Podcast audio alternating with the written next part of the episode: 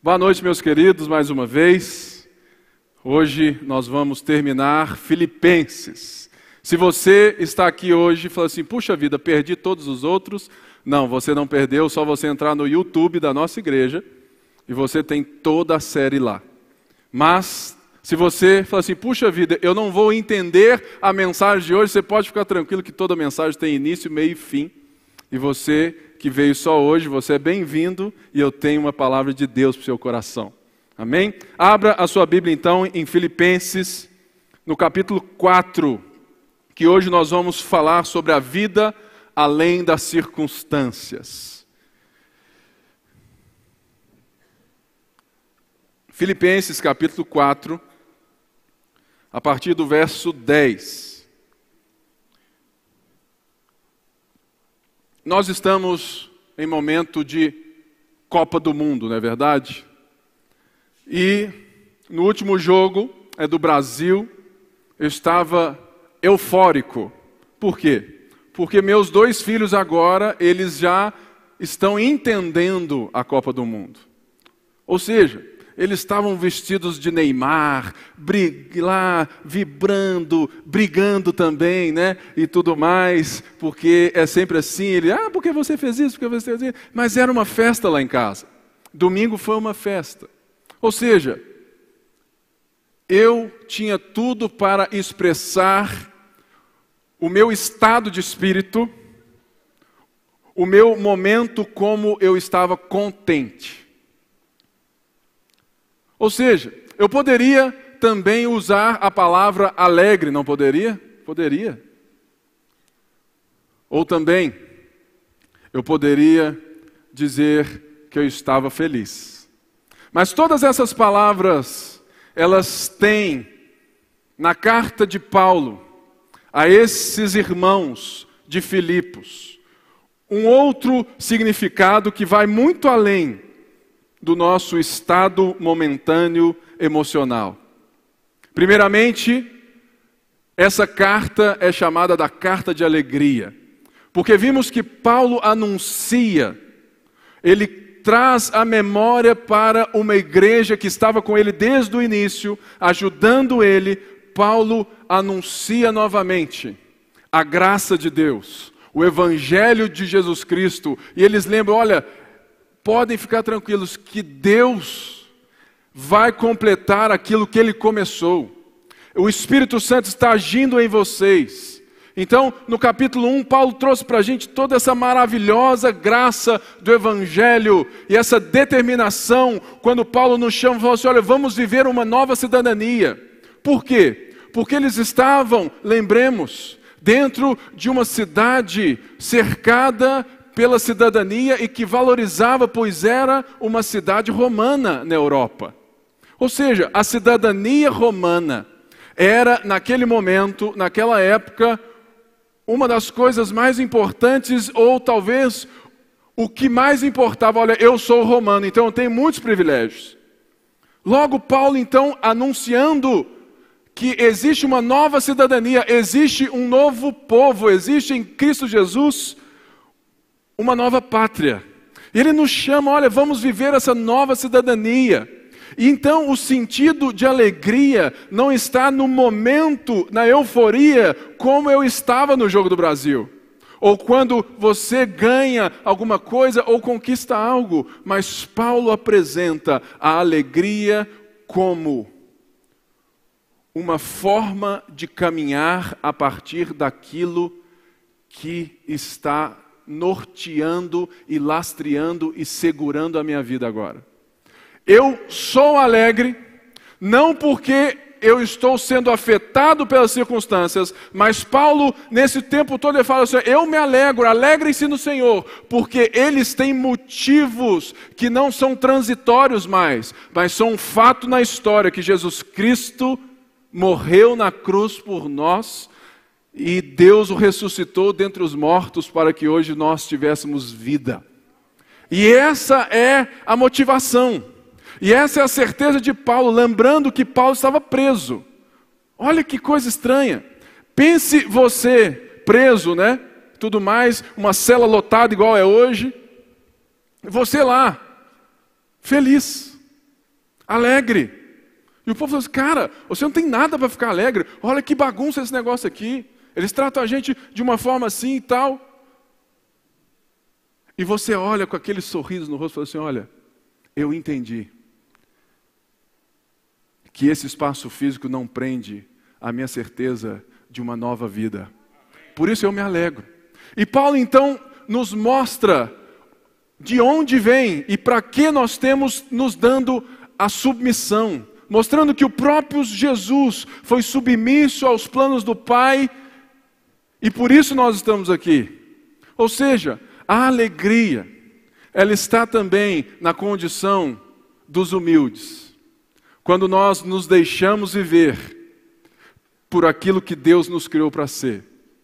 Será que nós temos isso hoje? Ou você está lutando em ser alegre pelas circunstâncias que você conquista ou não? Então Paulo então chega e chega então no capítulo 3. E ele mostra uma certa insatisfação. Aí você fala: "Poxa, então por que que Paulo diz que a carta da alegria se ele está insatisfeito?" Espera um minuto. Paulo não está insatisfeito com a, com a sua circunstância, mas Paulo está insatisfeito com aquilo que ele conhece do Senhor, porque ele sabe que Deus é tão grande, é tão grande que ele quer, quero prosseguir em conhecer a Jesus e o poder da ressurreição. E Paulo então nos chama a essa, sabe, a essa insatisfação de sermos pessoas que avançamos, no prosseguimos para conhecer mais a Jesus, porque é isso que importa, porque é isso que é o lastro da nossa alegria. E no capítulo 4, Paulo diz sobre a paz de Deus. Ou seja, a paz de Deus é diferente da paz com Deus. A paz com Deus é aquilo que fez com que tudo isso que nós estamos vivendo hoje fosse possível. Porque na obra do nosso Senhor Jesus Cristo, Deus agora deixou de estar em guerra conosco. Paz com Deus quer dizer que Jesus Cristo nos, nos ou seja, nós fomos perdoados pela obra de Jesus, pelo sacrifício de Jesus, logo agora Deus nos vê através de Jesus, pelo sangue do Cordeiro, e logo a sua ira não se recairá sobre nós. Por quê? Porque a ira de Deus recaiu sobre ele. Para que hoje nós estivéssemos espaço com Deus. Mas a paz de Deus é diferente dessa paz com Deus. Ela nasce, ela brota dessa paz com Deus. A paz de Deus é sim um momento circunstancial, uma vontade de que nós podemos viver a vida sem a ansiedade, sem a incerteza, porque nós já, já estamos certos de que aquele que começou em nós a boa obra a cumprirá até o dia do nosso Senhor Jesus Cristo. Por isso nós não precisamos ficar ansiosos por coisa alguma. Então Paulo chega agora após ter ensinado essas maravilhas, ou seja, ter dado aos filipenses uma carta, ensinamentos, não somente doutrinários, mas tão minuciosos e tão amorosos, que Paulo vai dizer aqui no verso 10, eu quero que você leia eh, aqui é comigo. Alegro-me grandemente no Senhor porque finalmente vocês renovaram o seu interesse por mim. De fato, vocês já se interessavam, mas não tinham oportunidade para demonstrá-lo. Não estou dizendo isso porque esteja necessitado, porque aprendi a adaptar-me a toda e qualquer circunstância. Sei o que é passar necessidade e sei o que é ter fartura. Aprendi o segredo de viver contente em toda e qualquer situação seja bem alimentado, seja com fome, tendo muito ou passando necessidade. Tudo posso naquele que me fortalece. Apesar disso, vocês me fizeram bem em participar de minhas tribulações. Como vocês sabem, Filipenses, nos, nos seus dias lá de trás do Evangelho, nos primeiros dias no Evangelho, quando parti da Macedônia, nenhuma igreja partilhou comigo no que se refere a dar e receber, exceto vocês. Pois estando eu em Tessalônica, vocês me mandaram ajuda, não apenas uma vez, mas duas, quando tive necessidade. Não que eu esteja procurando ofertas, mas o que pode ser creditado na conta de vocês. Recebi tudo, e o que tenho é mais que suficiente. Estou plenamente suprido agora que recebi os donativos que vocês enviaram. Eles são uma oferta de aroma suave, um sacrifício aceitável e agradável a Deus. O meu Deus suprirá todas as necessidades de vocês de acordo com as suas gloriosas riquezas em Cristo Jesus. Até aqui. Ou seja, Paulo então está encerrando toda essa carta. Algo muito importante que eu quero antes de entrar no texto é que você lembre que quando Paulo escreveu essa carta, ou quando qualquer autor bíblico escreveu, inspirado por Deus, uma carta, um livro, ou seja, aquilo é que for, eles não estavam dividindo isso em versículos. Ou seja, muitas vezes nós estamos lendo a Bíblia a partir dos versículos que foram posteriormente ali inseridos para nos ajudar. E é por isso que muitas vezes nós usamos versículos que estão, sabe, que vão totalmente para fora do contexto de uma carta. Então, aqui vai uma dica do PIP para a sua leitura individual. Nunca leia porções no meio dos textos. Sempre inicie um livro e vai lendo ele inteiramente. As cartas de Paulo, muitas delas são assim, muito pequenas. Ou seja, leia elas por inteiro, para que o texto faça sentido, porque o texto tem que fazer sentido para que você entenda o sentido para você hoje. Então, Paulo diz: Olha, alegro-me grandemente no Senhor, porque finalmente vocês renovaram o seu interesse por mim. Naquela época, esses irmãos foram totalmente presentes na vida de Paulo. E o que nós vemos aqui é uma coisa tão linda. Por quê? Porque quando entendemos o Evangelho, nós também abrimos os olhos para as outras pessoas. E Paulo então diz que ele se alegra sobremaneira no Senhor. Existe uma maneira de nós nos alegrarmos, porque é no Senhor, porque de uma maneira ou outra, irmãos, nós temos os nossos relacionamentos. A nossa forma nova de viver, ela está mediada, ela está sendo, sabe, de alguma forma controlada, ela está sendo vivida por nós pela obra do nosso Senhor, pelo senhorio, porque Jesus agora nos governa, não é assim? Então ele se alegra no Senhor, porque foi o Senhor que tornou isso possível. Muitas vezes as pessoas de fora não entendem porque nós damos ofertas às pessoas. Muitas pessoas não entendem porque nós damos dízimo. Muitas pessoas não entendem porque nós compartilhamos tantas coisas.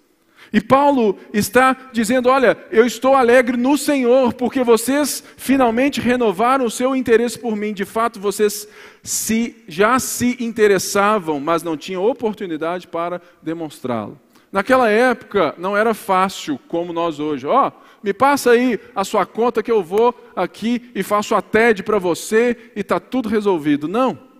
Naquela época necessitava de uma oportunidade de alguma maneira que eles tivessem como e até mesmo de ouvir sobre Paulo.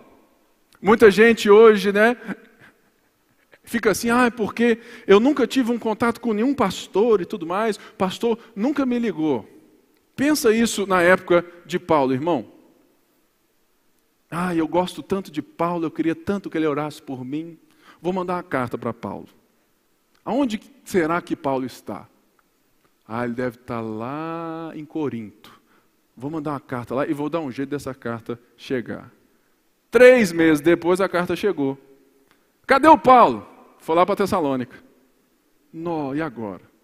Ou seja, irmãos, Naquele momento, Paulo não está dizendo que eles, se, que eles renovaram esse interesse porque eles tinham perdido o interesse, mas porque eles agora estavam novamente vendo a necessidade de Paulo, que eles estavam participando por todo o momento. É interessante que quando a graça de Deus vem sobre as nossas vidas, é interessante quando a alegria de servir a Deus está no nosso meio nós começamos a participar do chamado de Deus para as outras pessoas, não é verdade?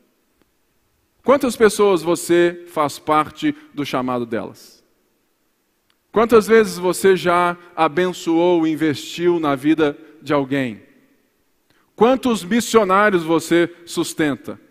Quantas pessoas você faz parte? Será que você, como membro da nossa igreja, você entende a obra que nós juntos estamos aqui? E Paulo nos chama verdadeiramente e fala: Olha, eu me alegro no Senhor, por quê? Porque vocês novamente se mostraram, não somente meus amigos, meus irmãos, mas incentivadores, investidores do projeto de Deus, sabe, da nossa vida. Porque quando você se entende verdadeiramente como um cristão, não existe mais o seu ministério, o meu ministério, não existe mais a sua empresa e a minha empresa. De uma maneira, sim, mas na nossa compreensão de vida existe uma cidadania, um reino de Deus do qual nós fazemos parte. E aquilo que eu recebo, eu posso abençoar aos meus irmãos, eu quero investir na vida deles. E Paulo fica feliz que eles demonstraram mais uma vez, e ele vem e ele lembra mais uma coisa. Sabe por quê, irmãos? Porque nós temos o costume de nos aproximarmos de Deus somente quando nós estamos em necessidade. Conheço tanta gente e tem uma frase né, antiga aí da vida que fala assim: ou você vai pelo amor ou pela dor, não é verdade? É, tem uma pessoa, é muito próxima a mim, que eu já preguei para ela, ela já crê e tudo mais. Falou assim: vamos para a igreja, cara. Falou assim: Pipe, eu só vou para a igreja quando eu estiver bem. Eu fico assim: qual a diferença? Vamos agora.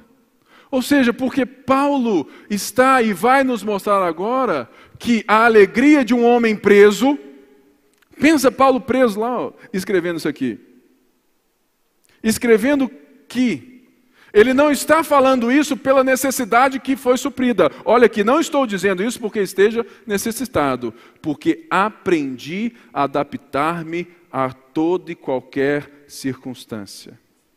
Essa palavra é muito linda, porque Paulo diz que ele aprendeu. Ou seja, existem coisas na vida de um crente, existem coisas na minha e na sua vida que elas precisam passar pelo teste do tempo e que elas só serão verdade em nós a partir do tempo, do processo de Deus na nossa história. Igreja não é McDonald's, Burger King, Xodó. Igreja não é um lugar, a vida cristã não é um lugar onde você de fato recebe de Deus todas as coisas e já sai andando como se fosse um super-homem, um anjo. Não, não é assim. A vida com Jesus, ela é justamente uma caminhada de santificação, uma adaptação que Deus vai fazendo no nosso caráter, no nosso coração. Ou seja, Paulo, um homem que muitas vezes nós romanceamos, ele falou: não, é Paulo. Bom, Paulo devia ser muito mais crente que eu. Não, irmãos, Paulo está dizendo que ele aprendeu alguma coisa. Ele aprendeu a adaptar a toda e qualquer circunstância. E é engraçado que eu vejo tantos, tantos irmãos hoje que, quando a circunstância, quando o vento bate para alguma coisa ruim, as pessoas se sentem descontentes, infelizes. As pessoas reclamam de Deus. Por quê, irmãos? Primeiro, porque nós temos ouvido uma mensagem que tem nos norteado para fora do Evangelho de Jesus Cristo. Quando as pessoas, ou em muitas vezes os próprios pastores, dizem que Deus vai mudar toda a sua circunstância, que você é isso, que você é aquilo, usando até um dos versículos mais mal compreendidos que eu vou explicar nessa noite: tudo posso naquele que me fortalece. Ou seja, Paulo está dizendo, olha, que ele passou por circunstâncias ruins, ele estava preso, mas ele aprendeu a se adaptar. Se adaptar no sentido de que a vida é uma jornada debaixo do senhorio de Cristo. Nessa noite eu quero falar para você que está aqui. Não é porque você está vivendo um tempo difícil que Jesus deixou de ser Senhor da sua vida. Não é porque você está vivendo uma vida que possa parecer que Deus não existe, que você está aqui e que Deus não esteja controlando e cuidando de você. Paulo aprendeu a caminhar com Jesus e a deixar com que a soberania, com que o favor de Deus, com que Deus seja Senhor, com que Jesus seja o dono da vida dele e isso é uma das coisas mais difíceis que a vida deve nos ensinar. É por isso que quando nós estamos juntos como igreja, nós precisamos entender a necessidade de aprender. Tem muita gente que, que vem aqui achando que vai receber um passe mágico, que vai receber uma unção que resolve todas as coisas, irmãos. A vida não é assim.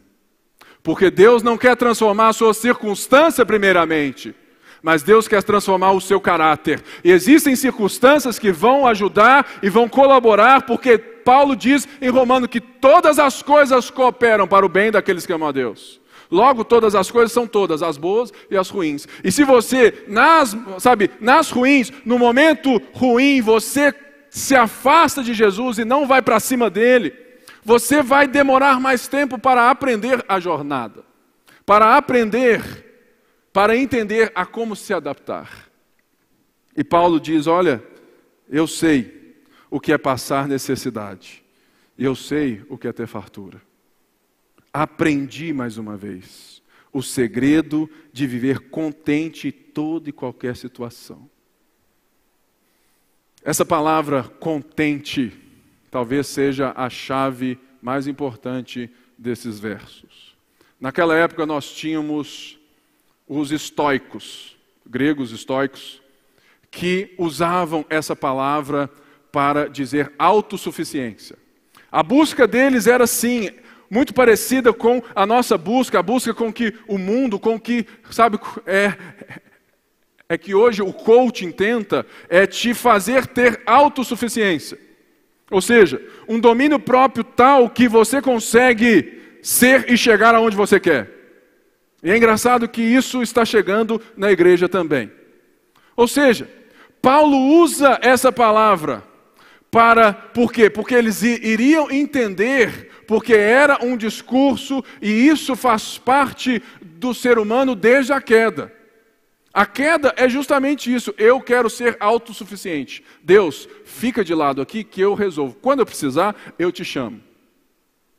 Muita gente na igreja vive assim. E talvez você seja assim. Você quer ser autossuficiente, tendo Deus como fornecedor da sua autossuficiência. Preciso de uma bênção. Jesus, está demorando, hein? Demorando, Jesus, mais rápido. Você trata o seu Senhor como se você fosse o Senhor dele. Por quê? Porque você aprendeu que Jesus não vai te deixar passar por necessidade. E Paulo fala assim: ó, aprendi a adaptar-me. Sei o que é passar necessidade. Paulo já apanhou tanto, querido. Paulo já viveu tanta coisa que Ele está nos chamando falando assim: olha, é justamente né, assim, aquela música, vou passando pela prova, dando glória a Deus, glória a Deus, glória a Deus. Por quê? Porque muita gente não quer passar pela prova, muita gente não quer entender e viver essa verdade. Paulo fala assim: olha, aprendi a viver contente. Mas Paulo usa essa palavra que para eles é autossuficiente, ou seja, eu me basto, eu conquisto, eu vou chegar lá, eu vou dominar tudo. Paulo fala assim: olha, eu aprendi a, a, viver contente em toda e qualquer circunstância, seja bem alimentado, seja com fome, tendo muito ou pouco. Por quê? Porque Paulo coloca a suficiência da nossa vida não na nossa própria força, mas na obra e na força do nosso Senhor. Ou seja, Paulo falou assim: olha, eu aprendi que existe uma coisa na vida, existe um norte, existe alguém na minha vida que governa a minha vida, que ele me faz suficiente. Eu sou suficiente nele. E é por isso que eu não corro mais atrás do vento. É por isso que tudo aquilo que eu tinha, é tudo aquilo que eu era, que eu era, sabe, um fariseu quanto à lei, eu era hebreu dos hebreus, eu era da religião, sabe, um dos caras mais tops. Eu aprendi que isso tudo não vale nada e prossigo para o alvo, para conhecer a Jesus e o poder da ressurreição. Ou seja, será que você vive com Jesus nessa sabe, hoje, nessa hora, na sua vida, para que Jesus transforme a sua circunstância ou para que você seja um transformador de circunstância? Paulo não é um termômetro, Paulo é um termostato. Eu vou explicar isso para você. Um termômetro é muito simples. Você está com 39 de febre, toma um remédio. Um termômetro, ele não altera a circunstância, ele só demonstra a altura, a temperatura dela. Então, qual é o termômetro da sua vida hoje? A dengue informa, né? Você está com 39 de febre, a sua vida está em crise, você perdeu o emprego. É um termômetro. O que que esse termômetro faz? Ele só avisa, ele só alerta. E Paulo está dizendo que a nossa vida, nós devemos aprender a, a viver contentes não como um termômetro. Que fala assim, está quente, está frio, está quente, está frio. Ou seja, deixando com que esse termômetro demonstre a circunstância e a circunstância seja a minha vida. Mas Paulo é um termostato. Termostato é aquilo é que tem dentro do ar. Do ar é do seu carro, do ar né, né, aqui da igreja. Ou seja, ele não só mede a temperatura, mas ele transforma, ele modifica o clima. O que Paulo está dizendo é que eu não sou afetado pelas circunstâncias, mas eu consigo me contentar em algo eterno que existe na minha vida, na minha certeza de que Jesus é comigo e que Ele falou que a, que a obra que Ele começou em mim, Ele vai cumprir, por isso a circunstância não me afeta, mas eu afeto a circunstância. Eu posso estar preso, mas estou alegre. Eu posso estar preso, batido, chicoteado, mas eu estou feliz. Ou seja, isso é a novidade de vida, isso é a capacidade de uma maturidade de fé, aonde a nossa vida vai além das circunstâncias. Irmãos, eu já vejo hoje em dia, eu toda semana, eu atendo muita gente. E se você está aqui, sabe, firme, aqui hoje, na quarta-feira, quarta-feira é o seu culto, você pode nos procurar, que eu quero estar com você. Nós temos aqui muita gente boa, muitos líderes bons, nós queremos cuidar de você. Isso aqui não é só um culto de vir e ir embora. Eu quero saber seu nome, eu quero te ajudar, eu quero te levar a um relacionamento público e crescente com Jesus, com Jesus Cristo. Embolou aqui. Ou seja, por quê? Porque nós temos que aprender a viver contentes. Contentes em toda e qualquer situação. Aí vem a frase que todo mundo usa: tudo posso naquele que me fortalece. Ou seja, o tudo posso não está dizendo que eu posso fazer qualquer coisa, porque Deus é minha força, Deus é a minha energia, o Espírito Santo, aleluia. Eu posso profetizar e vir um carro importado, eu posso profetizar e fazer isso. Não, irmãos. Quem cria coisa do nada é só Deus. O homem recebe de Deus é, coisas que fazem parte do próprio Deus, os atributos comunicáveis de Deus, e um deles que é maravilhoso é que o homem é criativo, mas o homem não consegue fazer uma caixa de som do nada. Ele precisa da matéria, ele precisa de algo. Por isso, tudo posso, não nesse sentido de que, olha, eu agora vivo como um homem-aranha. Gente, eu lembro que com 17 anos eu era muito assim, ah, assim, é que eu ficava é lá no sítio, querendo ter fé para andar sobre as águas na piscina do sítio. Olha que bobeira. Olha que bobeira. De ficar lá orando, sabe, para ter fé para andar. Gente, a fé não é um playground de Deus. Ou não? Tudo posso naquele que me fortalece, não significa que eu posso fazer todas as coisas dar certo, ou que eu posso viver todas as coisas, nesse coisas de que eu sou bom, eu agora tenho a força, mão. Tudo posso, ou seja, eu posso suportar até a dor, porque Jesus, é o meu Senhor, e Ele me fortalece, estendo na fartura ou na necessidade. Tudo posso. Olha como que falou, nossa, eu já ouvi tanta gente falando tanta coisa. Pois é, irmãos, tudo posso, ou seja, eu posso viver em qualquer circunstância, ainda que eu ande pelo vale da sombra da morte, não temerei mal algum, porque tu estás comigo, a tua vara e o teu cajado me consolam. Prepara uma mesa na presença dos meus inimigos, meu cálice transborda. Irmãos, tudo posso, é justamente que tudo eu consigo suportar, porque o próprio Paulo diz que não sobrevém sobre nós tentação que nós não somos capazes de suportar. Ou seja, o que você está vivendo hoje, o que você está vivendo hoje, a sua vitória ou o seu momento de crise, olha, tudo você pode. Você pode suportar esse momento de dor e ter a certeza que você se alegra em Deus, seu Salvador, porque Ele conduz a sua vida, porque Ele falou que Ele vai fazer. Ah, mas parece, Pipe, que Deus não está falando nada. Irmãos, o nosso problema é que nós vivemos num mundo superficial e veloz.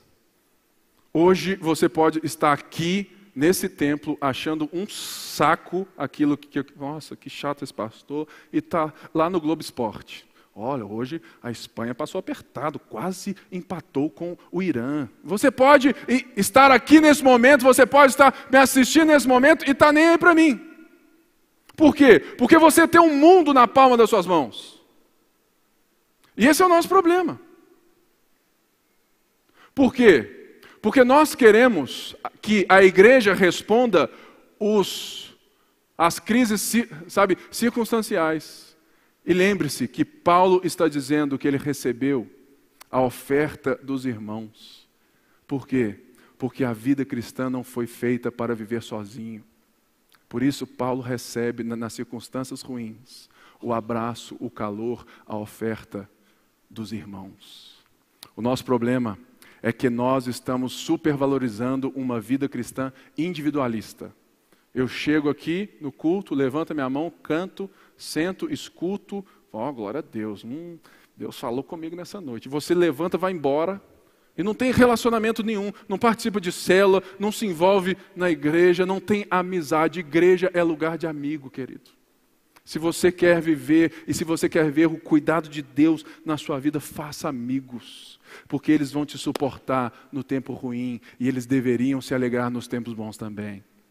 Aprenda, tudo posso naquele que me fortalece, eu posso viver em toda e qualquer circunstância, porque Deus está me guiando na jornada. E ele fala assim: apesar disso, vocês fizeram bem em participar das minhas tribulações. Eu vejo que nós necessitamos, mais uma vez, de aprender a participar do momento de dor das pessoas. Até mesmo o dízimo. Muitas vezes, irmãos, eu acho que o dízimo é uma coisa que atrapalha. Explico. Não estou dizendo que eu não creio no dízimo, nada disso. Mas tem muita gente que crê que a vida é só chegar assim, ó, já dei o dízimo, já fiz minha parte, agora se vira para lá. Não, irmãos. A igreja de Jesus, a igreja de Atos não era assim. A igreja de Atos, ela aprendeu.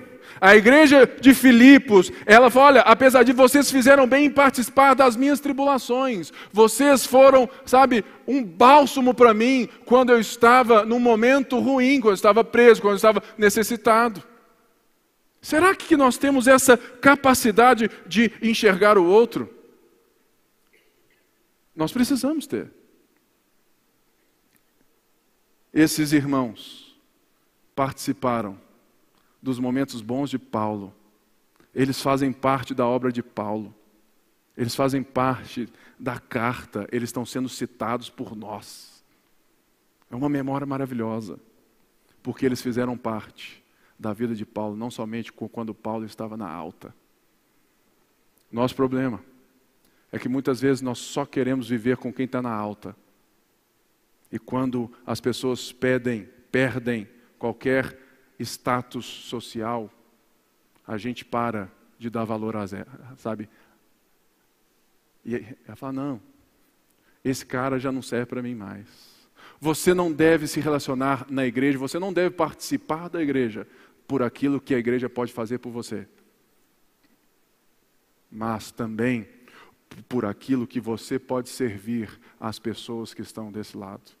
Nessa noite, nós tivemos aqui um breve lanche, porque eu falei assim: deixa que eu compro o lanche. Como sempre, né? Eu comprei menos lanche do que necessário. Então, tem lanche hoje, pessoal, de 7 a 7h30. Deu 7 e 10, já não tinha nada. Só Coca Zero, glória a Deus. Ou seja, por quê? Porque nós queremos ter alguma coisa, algum vínculo. Sabe, irmãos, não é só vir no culto de quarta-feira. Nós queremos viver, nós queremos te enxergar, mas nós queremos te ensinar a enxergar também. E é isso que Paulo está falando, é isso que Paulo está aqui celebrando. E ele fala assim: como vocês sabem, Filipenses, nos, sabe, nos seus primeiros dias, quando parti da Macedônia, nenhuma igreja partilhou no que se refere a dar e receber, exceto vocês. Porque estando eu em Tessalônica, vocês me mandaram ajuda, não apenas uma vez, mas duas, quando tive necessidade. Ou seja, irmãos, existem necessidades que Deus nos chamou para deixar com que os outros supram em nome dele. O nosso problema, mais uma vez, é que a nossa fé hoje ela é tão centrada individualista que tem gente passando necessidade no nosso meio e a gente não consegue nem enxergar. Porque a gente acha que o evangelho é para mim o tempo todo. Deus me abençoou, aleluia. Deus fez isso para mim. E a gente lota os cultos, a gente lota as igrejas, aquelas que nos prometem bênçãos, mas a gente não lota as igrejas que querem fazer com que a gente seja uma bênção. Por quê? Porque a gente não aprendeu a viver contente na suficiência de Jesus, a ter entregue a Jesus em toda e qualquer circunstância. Logo, a gente vai aonde nos promete viver uma circunstância melhor. E Deus fica sendo um amparo para nós, quando a, a nossa vida se ainda se coloca no centro. E Paulo fala: olha, vocês me supriram quando eu tive necessidade. E mais uma vez ele fala: não que eu esteja procurando ofertas, mas, que, mas o que pode ser acreditado na conta de vocês. Recebi tudo e o que tem é suficiente. E ele fala aqui: olha, elas são uma oferta de aroma suave, um sacrifício aceitável e agradável a Deus. O que Paulo fala é que quando você faz parte, investe na vida do outro, irmãos, não estou aqui falando só de dinheiro, não. Estou aqui falando de um abraço, de um dom, de qualquer coisa. Quando você investe no outro, quando você participa da missão que Deus deu ao outro, porque a grande verdade, irmãos, é que nós não somos um bando de gente fazendo várias coisas para Jesus. É impossível você falar assim, ah, vou impressionar Jesus agora, quer ver? Vou dar uma pirueta mortal carpado aqui, que Jesus não podia imaginar na eternidade que eu daria nesse momento. Irmãos, deixa eu te explicar uma coisa. É impossível impressionar a Deus, porque Deus já está impressionado pela obra do seu Filho. E no seu Filho nós faremos aquilo que Deus nos chamou, que Ele está fazendo. Quem está salvando é Deus, quem está movendo é Deus. Deus está em movimento, constituindo um povo para si, de toda tribo, língua, raça e nação. E nós somos parte desse movimento, por isso nós devemos andar juntos, firmes na fé evangélica. Por isso que nós precisamos entender que aquilo que, sabe, tudo aquilo que você faz em amor, enxergando o outro, é por quê? Porque você faz não como pena de alguém ou não porque você gosta de alguém, você apresenta como um sacrifício suave, aquele sacrifício que eles entregavam lá atrás, quando eles, quando eles de fato sacrificavam. É aquele sacrifício de Abel, é o sacrifício de Noé, é o sacrifício agradável, é aquilo que Deus se apraz, é aquilo que Deus fala assim: é isso. Ou seja, quando você participa da vida de outras pessoas, você está adorando a Deus da mesma forma quando você levanta as mãos e canta: Lindo, lindo, lindo és porque isso é um sacrifício. Quando você estende a sua mão, irmãos, adoração, mais uma vez, não é quando você levanta a sua mão somente, fecha os seus olhos e fica falando um monte de coisa. Adoração é principalmente quando você está novamente cultivando a terra, cultivando os corações, cultivando as pessoas para a glória de Deus. É quando você assume essa missão de levar cada pessoa a um relacionamento público e crescente com Jesus. Ah, não, eu só adoro a Deus no culto e tudo mais. Irmãos, o homem foi chamado para cultivar o jardim, para trabalhar nesse jardim em adoração a Deus, e é isso que nós temos agora novamente o que fazer trabalhando no mundo de cada pessoa, porque cada pessoa aqui é um mundo, cada pessoa aqui é um jardim que precisa ser cultivado pelo amor que recebemos do Pai. Por isso, a sua oferta, o seu abraço é uma oferta agradável a Deus. A vida cristã não se resume a vir e a ir aos templos, mas assim a ser e viver como o próprio templo do Espírito Santo, brilhando, deixando a luz de Deus brilhar. E ele diz aqui: O meu Deus suprirá todas as necessidades de vocês, de acordo com as suas gloriosas riquezas em Cristo Jesus. Existe sim uma promessa que Deus irá suprir todas as nossas necessidades. Mas ele fala que, olha, Deus suprirá as nossas necessidades de acordo. Não é de acordo com a sua vontade, não é de acordo com aquilo que você acha que é a sua necessidade, mas é de acordo com as gloriosas riquezas em Cristo Jesus. Ou seja, o que nós perdemos com o é quando nós estamos mortos no pecado. O que nós perdemos de vida quando o pecado entra no mundo? Nós perdemos o amor. Nós perdemos a nossa capacidade de viver em conjunto. Nós perdemos a capacidade de amar a Deus, de buscar a Deus, de ver a vida totalmente além do nosso umbigo. Ou seja, primeiramente, as riquezas gloriosas de Jesus não diz respeito a bens materiais que, que Cristo pode ou não te dar nessa vida, mas diz respeito à redenção, diz respeito ao retorno de uma possibilidade de viver a beleza de uma vida aonde as pessoas fazem parte e contribuem na sua história aonde você agora não consome as pessoas, aonde você não consome a igreja, aonde você não consome, sabe, o seu marido, a sua esposa, você não está ali para ser satisfeito, mas você está ali como uma oferta suave, deixando com que Cristo brilhe, como que Cristo molde as pessoas. Você é uma bênção. As riquezas gloriosas estão justamente nesse propósito, que em Cristo Jesus nós somos muito mais do que meras pessoas lutando para sobreviver. E Deus suprirá todas as coisas que nós precisamos para viver nessas gloriosas riquezas. Olha que coisa maravilhosa. Ah, eu quero tanto abençoar alguém, você pode ter certeza. Deus vai te suprir para, para que você seja uma bênção. Irmãos, a igreja que estava dando ofertas constantemente, Ela não estava sobrando dinheiro. É outro momento que a gente precisa aprender. A nossa vida, ela não é bênção quando algo nos sobra. A nossa vida é uma bênção quando nós temos algo que o outro precisa, mesmo que eu ache que isso possa me fazer falta. Por quê? Porque Deus me suprirá.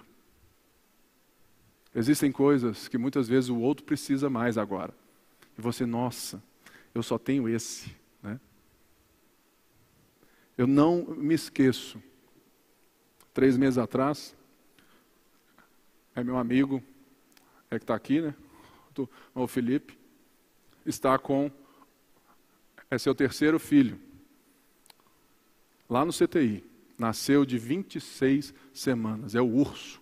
Bernardo. Está forte até hoje, está gordinho, né? Está bonitão. A gente sofreu junto naquele momento. Que a gente não sabia. Se 26 semanas ia dar para viver. E ele mora lá em Contagem.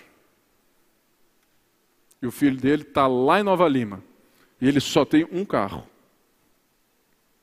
Irmãos, eu não pensei duas vezes. Falei assim, cara, fica com o meu carro. Eu ando de Uber.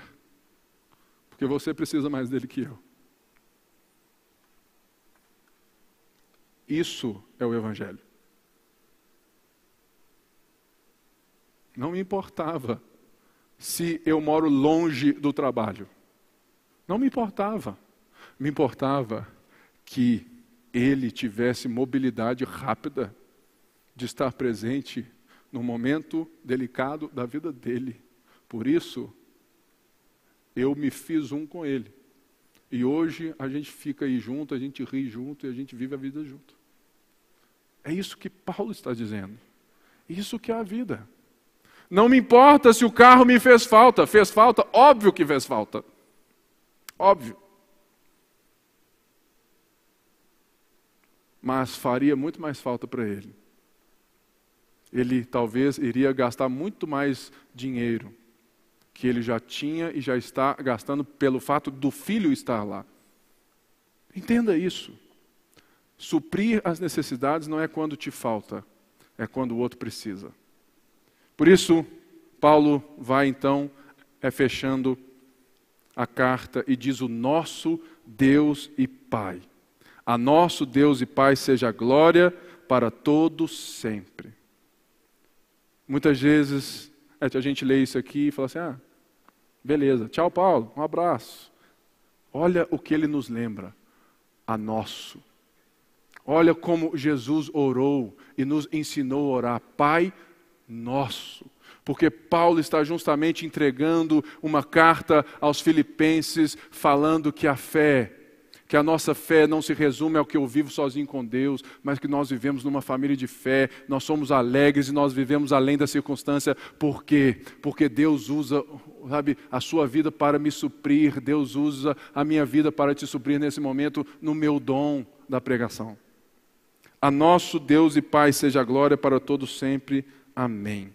Saúdem a todos os santos em Cristo Jesus. Os irmãos que estão comigo enviam saudações. Todos os santos lhe enviam saudações, especialmente os que estão no palácio de César. A graça do Senhor Jesus Cristo seja com o espírito de vocês. Amém. E eu fecho agora com a frase de um homem de Deus que se chama Hudson Taylor missionário na China, um homem maravilhoso, um homem de Deus, usado por Deus. E quando ele diz algo que é muito interessante e que deve servir como certeza no seu coração. Quando a obra de Deus é realizada, a maneira de Deus, quando a obra de Deus é realizada, a maneira de Deus e para a glória de Deus, nunca falta a provisão de Deus. Ou seja, não é apenas fazer a obra de Deus, mas nós temos que fazer a obra de Deus à maneira de Deus. Por quê? Porque fazendo a maneira de Deus, nós vamos trazer glórias a Deus. E quando é feita dessa maneira, saiba, nunca nos faltará a provisão. Os fins de Deus só podem ser vividos quando você anda pelos meios de Deus. Você não chegará nos fins de Deus andando de qualquer jeito. Você só chegará aonde Deus está te conduzindo, se você andar à maneira de Deus. Aprenda isso e saia daqui hoje com essa certeza.